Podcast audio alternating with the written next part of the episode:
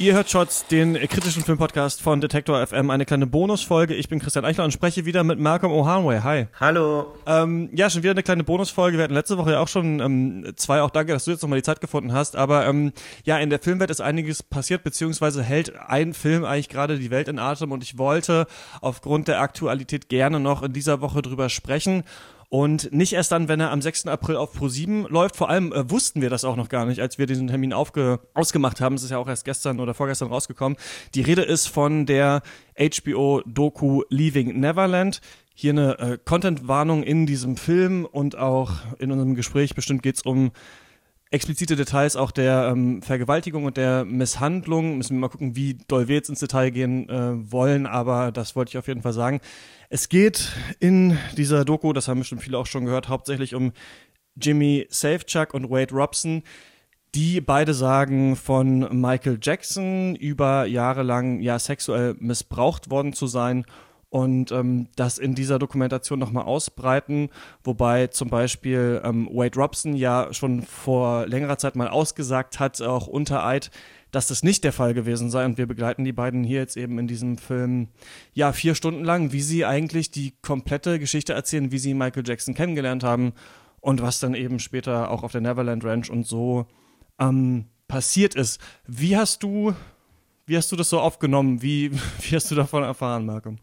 Also erstmal finde ich das ganz spannend. Ich glaube gar nicht so sehr, dass die ganze Welt so über diesen Film so sehr spricht, wenn man es jetzt vergleicht mit Surviving R. Kelly, war der Film jetzt nicht so erfolgreich, ehrlich gesagt. Also das ist irgendwie, sind die Quoten auch nicht so krass, aber natürlich Michael Jackson ist halt ein größerer Star, deswegen ähm, macht es auch Sinn, dass da jetzt auch vielleicht weltweit mehr Echo ist, aber ähm, domestically ist das gar nicht so heftig von dem, was ich gelesen habe, die, die Reaktion. Ich habe diesen Film schon länger, der wurde irgendwie angekündigt, der lief irgendwie auf dem Sundance äh, Film Festival. Ja äh, und habe das dann mitbekommen und dachte mir, oh man, here we go. Aber natürlich musste ich es mir dann angucken. Also ich bin Michael Jackson Fan gewesen oder immer noch und äh, finde seine Musik ganz gut und klar, war dann ein Must-Watch, musste ich mir direkt äh, angucken.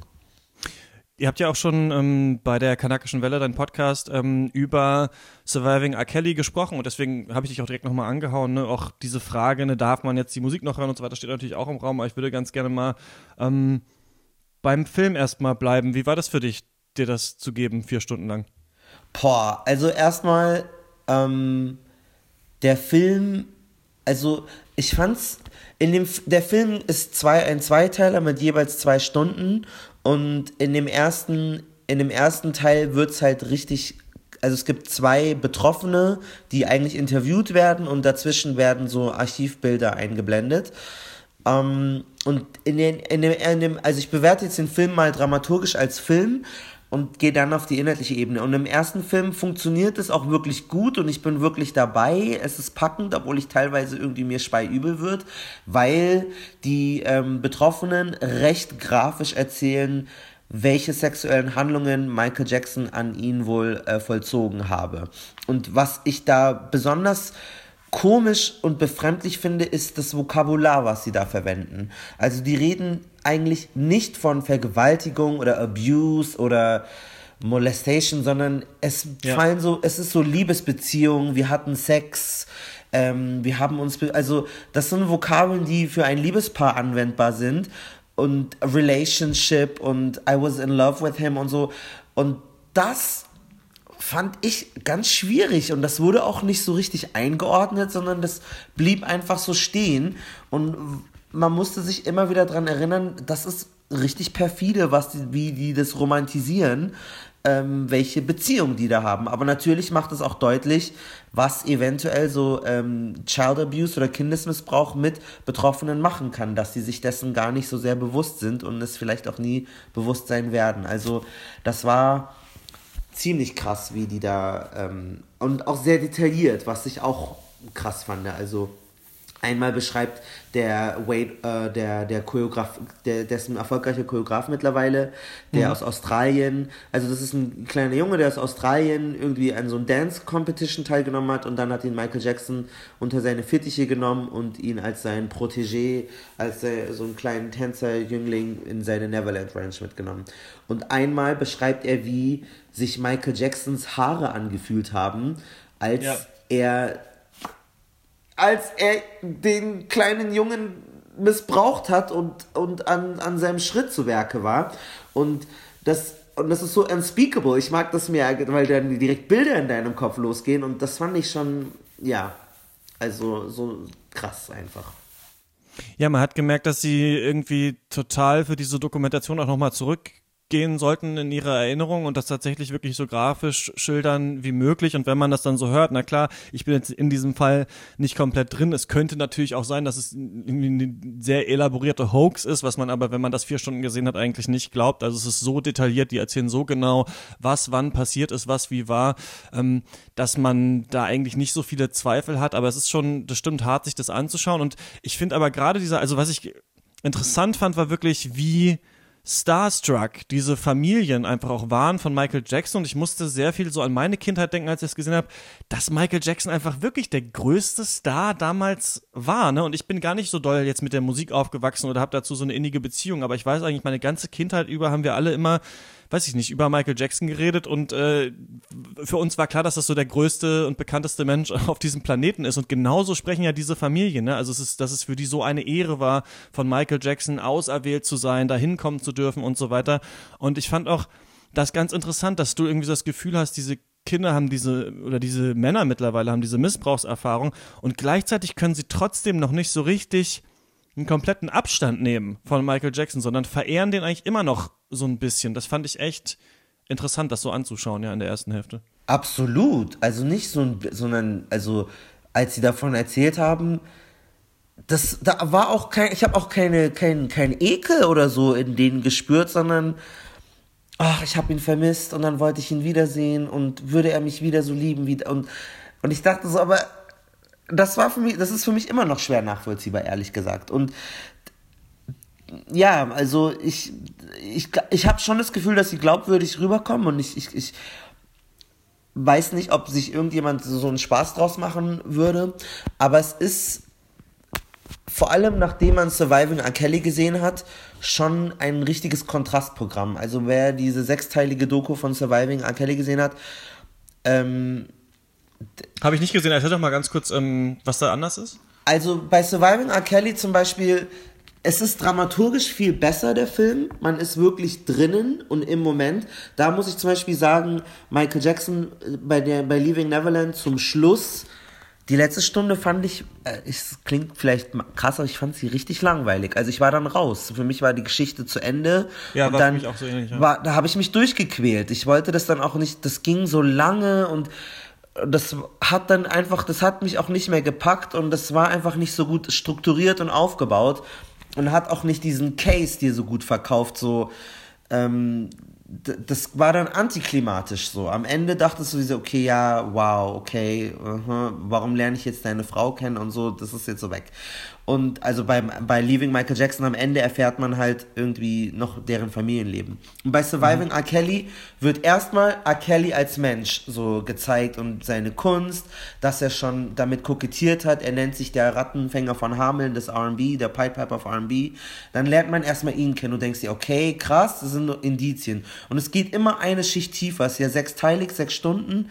Und ähm, die Frauen erzählen, was ihnen passiert ist, ordnen es aber dann wieder direkt ein und sagen, natürlich beurteilen die das und du bist nie in diesem romantischen Gaze, sondern es ist immer diese, diese ganz klare, ähm, diese Klagehaltung. Und, und die wird immer erdrückender und immer mehr und immer belastender. Und da bist du halt komplett drin. Natürlich ist bei R. Kelly ein dankbarerer Fall, weil es jetzt gerade aktuell ist. Da gibt es sogar Elemente, wo eine Mutter, wo die ein reportagige Elemente, wo die Mutter gerade noch ähm, in ein Hotel anklopft und ihre Tochter dann da, also ihre Tochter tatsächlich findet, die von R. Kelly festgenommen wurde und du siehst dieses, dieses nie gesehene Material und so und insofern, mhm. da ist es halt wirklich eingeordnet und die, und das ist direkt als ähm, Misshandlung markiert und wird nicht als Sex oder als Liebesbeziehung bezeichnet du kannst auch noch mal R. Kelly richtig verstehen als Künstler, falls du nicht so drinnen bist. Und bei Michael Jackson, da wird klar, man kennt Michael Jackson, aber man könnte auch ihn mehr ähm, etablieren, auch so, was ist seine Jugend, wie ist er groß geworden, was macht ihn aus, dass man seine Psyche erstmal kennenlernt und dann, aha, okay, wow, krasser Typ und ihn dann seziert und auseinander nimmt. Und es passiert nicht bei Leaving Neverland, sondern du hast eigentlich nur diese beiden Interviews und dazwischen werden Bilder eingeblendet. Und ich glaube, das ist ein bisschen das, was Dan Reed tatsächlich wahrscheinlich wollte, ne? Also man kann das auf jeden Fall als Kritikpunkt sehen, kann man ja auch bei Dokumentation, dass man da gerne noch mehr Informationen gehabt hätte oder so. Ich glaube, es geht tatsächlich so ein bisschen ihm darum, also äh, ich glaube, er kommt aus diesem Standpunkt auch, dass diesen Jungen ja sowieso von äh, auch einer großen Mehrheit auch nicht geglaubt wird oder wenn man jetzt sich zum Beispiel den YouTube-Trailer oder so anguckt, hat er ja fast nur Downvotes irgendwie, weil diese ähm, krasse Michael Jackson-Fanbase, glaube ich, und diese Verteidiger ja auch so vokal sind und so, so äh, groß im Internet. Und ich glaube, in dieser Doku geht's eigentlich, oder ich da, glaube, die dachten sich einfach, okay, wie können wir es machen? Eigentlich können wir es nur komplett aus unserer Sicht erzählen, wie unsere Geschichte, unsere Lebensgeschichte mit Michael Jackson war. Und ich glaube, die Frauen werden immer am Ende eingeführt, um dann nochmal diese, also die werden ja beide dann selbst Väter und in diesem Moment, so erzählt es auf jeden Fall die Dokumentation, öffnen sie sich ja dann ihren Familien zum ersten Mal, als sie selber Kinder haben und irgendwie diese Gedanken so zurückkommen. Ich fand das schon ganz stark, aber ich weiß, was du meinst, irgendwann so ab Stunde drei hat man eben alles schon tausendmal gehört. Michael Jackson war so ein großer Star, ich wusste nicht, was ich sagen soll, ich habe mich nicht getraut und sowas. Klingt ein bisschen zynisch, aber klar, ist vier Stunden lang und dann äh, hatte ich diese Gedanken auf jeden Fall auch. Aber ich fand trotzdem stark, das so drin zu haben, weil für mich, würde ich sagen, ist, ist die große Botschaft von Leaving Neverland vielleicht nicht mal unbedingt was, was mit Michael Jackson zu tun hat, sondern der Film wurde ja auch gescreent vor so ganz viel Opfern von sexueller äh, Gewalt. Dann gab es danach noch so eine Talkrunde mit Oprah Winfrey. Ich glaube, das soll ja auch so die Botschaft an alle Opfer von sexueller Gewalt sein. Ihr seid irgendwie niemandem was schuldig. Ihr könnt auch nach vielen Jahren und auch wenn ihr euch schon anders geäußert habt, trotzdem noch kommen und eure Story erzählen. So, und das finde ich eigentlich so eine ganz starke Message auf jeden Fall.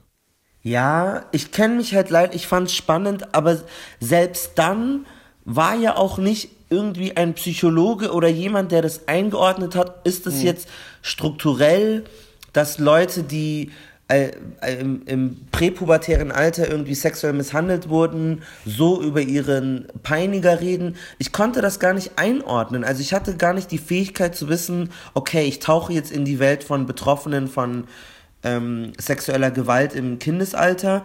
Das hat mir der Film ja dann, also es war schon so richtig spannend, aber für mich hat das eigentlich nur auf diesen Voyeurismus funktioniert, boah, krass, was geht in dieser Neverland Ranch ab? Wow, wow. Das war eigentlich schon fast. Und das war mir dann fast unangenehm, weil das war die einzige Stärke für mich, die, die, diese grafischen. Ich so, wow. Und das war alles. Aber richtig informativ oder richtig mhm. Ähm, gut recherchiert mit, keine Ahnung, oder das, äh, dass es erklärt wird, das wurde ja alles dann gar nicht so richtig. Und das, das, Insofern, vielleicht bin ich auch einfach ein kritischer Mensch, aber ich, ja, da hab, das, das kommt wirklich, also ich kann wirklich empfehlen, schaut euch Surviving R. Kelly an. Ist von einer schwarzen Regisseurin, die da phänomenale Arbeit gemacht hat. Und, und, und das muss ich halt dann leider vergleichen, weil es schon irgendwie vergleichbare Elemente da gibt. Und da war das halt nicht so. Aber trotzdem sind es schon spannende Testimonials und der Teil mit der Familie ist natürlich wichtig und dass sie dann eigene Kinder bekommen haben. Und ich müsste nochmal zurückgehen und herausfinden, warum. Und mich würde das interessieren, wenn ihr diesen Podcast hört, ob das und ihr dann den Film seht, ob das euch genauso geht. Aber diese letzte Stunde, hat für mich skip. Ich wollte, ich, ich, ich weiß nicht warum, aber es war für mich ja. schwer, dann da das weiterzumachen. Ist ja auch der kritische Filmpodcast, ist ja auch, ist ja auch gut, ja. äh, da, da auch die Kritik zu üben. Genau, für mich hat sich ganz diese, diese weitere Ebene gebraucht, aber ich kann es sehr gut nachvollziehen. Was ich dich noch fragen wollen würde, ist, ihr habt ja in eurem Podcast schon drüber geredet und das ist jetzt natürlich so eine Frage, die äh, wieder aufkommt. Auch ich, äh, ein norwegischer Fernsehsender hat jetzt, glaube ich, oder Radiosender hat jetzt, glaube ich, irgendwie auch Michael Jackson aus dem Programm genommen. Ähm, wo seid ihr denn in eurer Diskussion da hin hingekommen oder was denkst du selber so zu dieser Frage, die jetzt aufkommt, so darf man denn jetzt noch ähm, Michael Jackson Songs hören? Ja, die BBC hat, war das sogar, die äh, Michael Jacksons Musik jetzt erstmal Stimmt, die auch für zwei Wochen, glaube ich. Ja. Ähm, boah, das ist so eine schwierige, das ist echt schwer. Ich, für mich ist es so ein bisschen so, es ist so ein bisschen so, ich weiß, mein iPhone oder mein Smartphone, da ist Coltan drin und das sind kleine Kinder im Kongo, die dafür irgendwie schlimmste Arbeit machen, wahrscheinlich gestorben sind und so. Und, ähm, und du weißt Dinge, du machst dich, also das Wichtigste ist ein Bewusstsein dafür entwickeln, aber am Ende, ja, sind wir halt leider so egoistische, schwache Menschen, dass es uns manchmal nicht gelingt, dann so konsequent zu sein, weil es uns nicht immer direkt bewusst ist, oh, wenn ich diesen Song höre, dann trage ich dazu bei, dass jemand, wobei bei Michael Jackson, er ist ja schon mittlerweile tot, deswegen weiß ich nicht, ob das jetzt direkte Auswirkungen haben kann auf weitere Opfer. Es könnte halt als Affront, als Affront oder als Beleidigung so gewertet werden. Ich finde, das ist eine ganz schwierige Frage. Ich hab eher, ich bin eher der Auffassung so, dass Menschen eben nicht schwarz und weiß sind und wenn der schlimmste Kerl der Welt ein, ähm, ein, ein Medikament gegen Krebs erfunden hat, dann ist der halt scheiße und soll der sterben und äh, ist zu verurteilen, aber ich schnapp mir trotzdem das Gute, was der irgendwie gemacht hat und heil damit Krebs. Und ich weiß nicht, ob diese Analogie so funktioniert, das ist auch kein finaler Gedanke, das ist ein immer weit vor, äh, fortfahrender Prozess und ich bin mir selber auch nicht sicher, weil ich der größte, aller, aller, aller größte R. Kelly-Fan irgendwie auf der Welt gewesen bin oder eigentlich irgendwie in meinem Herzen noch bin, aber ich natürlich rational verstehe, das ist halt unglaublich. Das geht gar nicht, was der Mensch macht. Und, und äh, ja, das ist, glaube ich, da gibt es keine finale Antwort. Ich glaube, ich glaube, am Ende ist es doch eigentlich ähnlich wie mit mit Plastik und veganem Essen und, und wir tragen in so vielerlei Hinsicht dazu bei, Menschen zu unterdrücken und marginalisieren. Das soll jetzt auch nicht Whataboutism sein, aber um das so ein bisschen verständlich zu machen und jeder hat seine Laster und ich, ja. ich, ich weiß es nicht. Ich, ich glaube, ich würde lügen, wenn ich nicht irgendwann doch mich dabei erwische, wie ich vielleicht irgendwie einen Song streame oder so. Aber ich weiß, es, es wenigstens fühlt es sich jetzt vielleicht ein bisschen falscher an und Schritt für Schritt vielleicht höre ich damit auf. Ich glaube, diese Frage ist einfach interessant und das ist einfach eine Frage, die wir gerade alle zusammen diskutieren, die aber auch einfach jede und jeder, finde ich, mit sich selbst ausmachen muss. Denn auch diese, also direkt, ich habe dich natürlich jetzt so gefragt, aber ich finde, dass diese Frage eigentlich so ein bisschen falsch ist. Also dürfen wir jetzt noch Michael Jackson hören?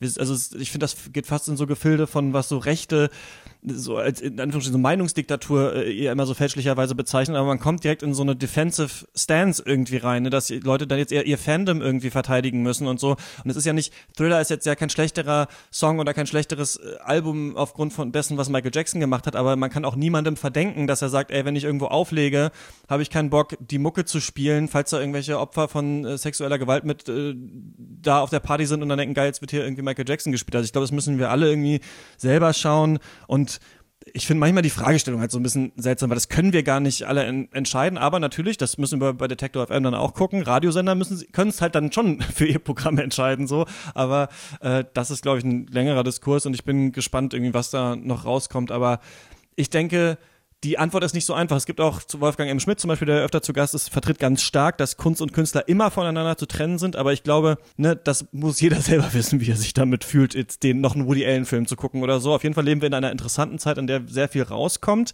was ja von manchen negativ gesehen wird oder so beschrieben wird als irgendwie Hetzjagden gegen Prominente. Ich äh, würde sagen, es ist eigentlich ziemlich cool, dass mittlerweile, und das merkt man auch in dieser Doku, Celebrities in der Öffentlichkeit nicht mehr diesen krassen Status haben wie scheinbar Michael Jackson damals, dass die einfach unantastbar waren, so, sondern dass das so ein bisschen aufbricht. Das finde ich eigentlich stark und ich glaube, darauf sollten wir so uns konzentrieren, dass es eigentlich toll ist, diese Leute äh, accountable zu halten für das, was sie machen, gerade die mit viel Macht und gerade die, ja, die so weit oben sind. Ja. ja, voll. Wie gehst du denn aber damit um, so mit Musik von Leuten hören oder Filmen von Leuten schauen, die ich habe mich da, also da, ihr habt ja da auch drüber geredet und ich fand euer Argument ganz schlecht. Es kommt natürlich auch immer dran, wie doller Fan ist man. Und bis jetzt, also mein, dich hat ja R. Kelly so getroffen, mich hat Louis C.K. total doll getroffen. Ich hielt Louis C.K. immer so für den einen der besten Comedians überhaupt und fand gerade auch die Grenzüberschreitung sau lustig von ihm und hab seit dem jetzt aber kein Programm mehr angeguckt.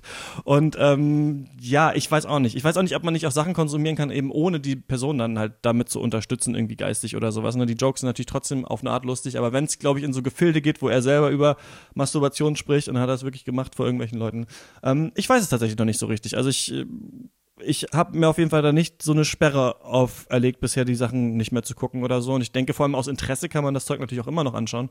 Ob man jetzt ein Buch kaufen muss oder sowas von jemandem, der noch lebt und irgendwie nicht so cool ist, das ist, glaube ich, so eine andere Frage. Ja, das ist richtig schwer. Also das ist echt schwer. Mich würde es wirklich interessieren, wie das die Zuhörer und Zuhörerinnen sehen, weil ja, das, das, also das ist eine ganz schwere Sache eigentlich. Weil wirklich, wenn jemand was ganz Tolles, Tolles, Tolles gemacht hat, aber der halt ein schändlicher Mensch ist, ein, ja, das ist schwierig. Ja, ihr könnt uns ja mal schreiben, entweder shots at detector.fm oder auf äh, Twitter at Malcolm Music bist du, ne? Genau, genau. Ich bin Erzähler unterstrich Eichler. Ähm, und äh, ja, danke, dass du nochmal da warst, jetzt so kurz nachdem gerne. wir letztes Mal schon beansprucht haben, aber ich wollte gerne deine Meinung zu diesem Film hören. Ich empfehle äh, den Zuhörerinnen und Zuhörern auch, ähm, weil du davon sprachst, dass äh, Stars nicht mehr unantastbar sind.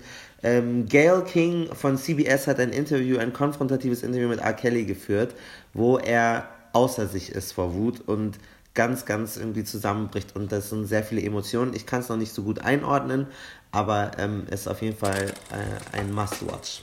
Genau, guckt es euch an. R. Kelly bei CBS. Das war's mit dieser Folge von Shots. Danke, Malcolm, äh, dass du da warst. Bis zum nächsten Mal. Ciao. Ciao.